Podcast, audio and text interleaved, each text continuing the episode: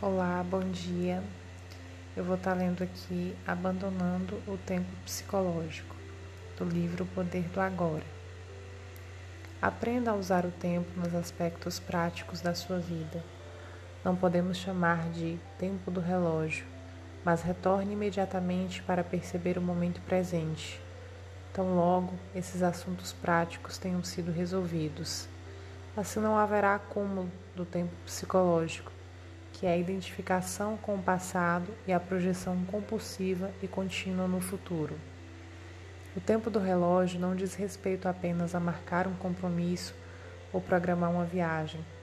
Inclui aprender com o passado para não repetir os mesmos erros indefinidamente. Estabelecer objetivos e trabalhar para alcançá-los.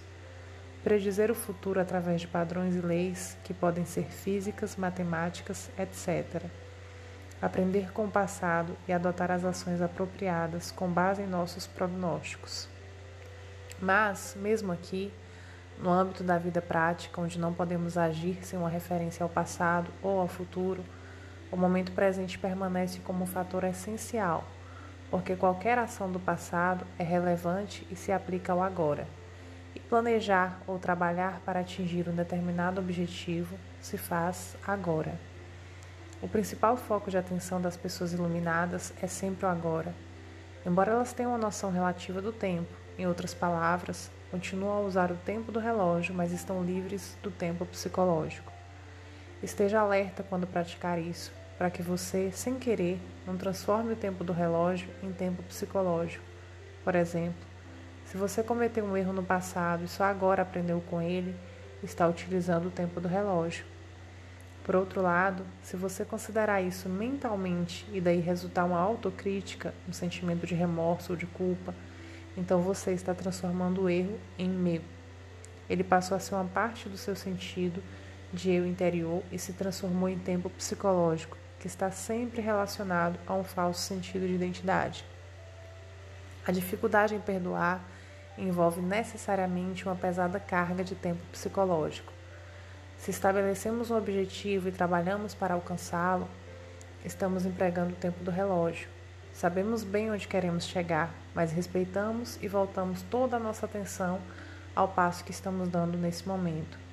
Se insistimos demais nesse objetivo, talvez porque estejamos em busca de felicidade, satisfação ou de um sentido mais completo do eu interior, deixamos de respeitar o agora e ele é reduzido a um mero degrau para o futuro, sem nenhum valor intrínseco.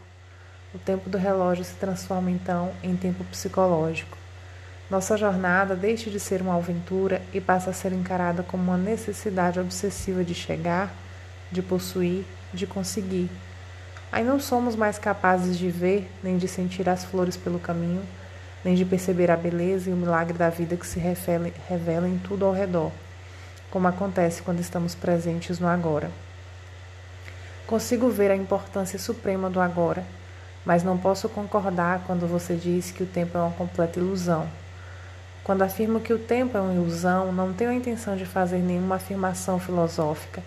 Estou apenas chamando a atenção para um fato simples, algo tão óbvio que você pode achar difícil de entender e até mesmo considerar sem sentido. Mas perceber isso será como cortar com uma espada todas as camadas de problemas criadas pela mente. Repito que o momento presente é tudo o que temos. Nunca há um tempo em que a nossa vida não é este momento, não é verdade? A insanidade do tempo psicológico. Não teremos qualquer dúvida de que o tempo psicológico é uma doença mental, se olharmos para suas manifestações coletivas. Elas ocorrem, por exemplo, na forma de ideologias, como o comunismo, o nacionalsocialismo ou qualquer nacionalismo ou de sistemas rígidos de crenças religiosas que atuam na suposição implícita de que o bem maior repousa no futuro e que, portanto, o fim justifica os meios. O fim é uma ideia, um ponto na mente projetado no futuro, quando a salvação, sob a forma de felicidade, satisfação, igualdade, liberdade, etc., será alcançada. Muitas vezes, os meios para atingir o fim são a escravidão, a tortura e o assassinato de pessoas no presente. Por exemplo, estima-se que cerca de 50 milhões de pessoas foram assassinadas para promover a causa do comunismo e levar a um mundo melhor na Rússia, na China e em outros países. Esse é um exemplo terrível de como uma crença em um paraíso do futuro cria um inferno no presente. Resta alguma dúvida de que o tempo psicológico é uma doença mental séria e perigosa? De que forma esse padrão mental opera em sua vida? Você está sempre tentando chegar a algum lugar além daquele onde você está? A maior parte do que você faz é apenas um meio para alcançar um determinado fim? A satisfação está sempre em outro lugar ou restrita a breves prazeres como sexo, comida, bebida e drogas, ou relacionada a uma emoção ou excitação? Você está sempre pensando em vir a ser, adquirir, alcançar, em vez disso está à caça de novas emoções e prazeres? Você acha que quanto mais bens adquirir, uma pessoa se sentirá melhor ou psicologicamente completa?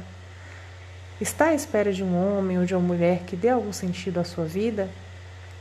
No estado normal de consciência, o poder e o infinito potencial criativo do agora estão completamente encobertos pelo tempo psicológico.